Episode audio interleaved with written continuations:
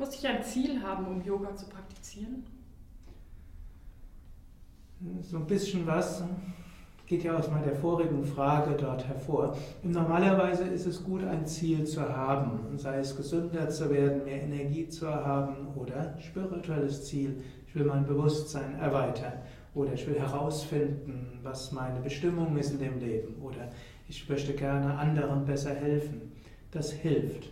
Aber es gibt auch viele Menschen, die stolpern fast auf den Yoga-Weg und einfach, sie beginnen damit und dann spüren sie etwas und dann die innere Erfahrung führt sie weiter. So dass man sagen kann, eigentlich ist es schwierig zu sagen, was braucht man zum Yoga.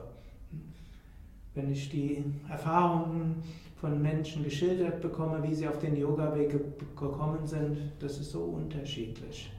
Im Grunde man muss nur anfangen. Das und irgendwie anfangen.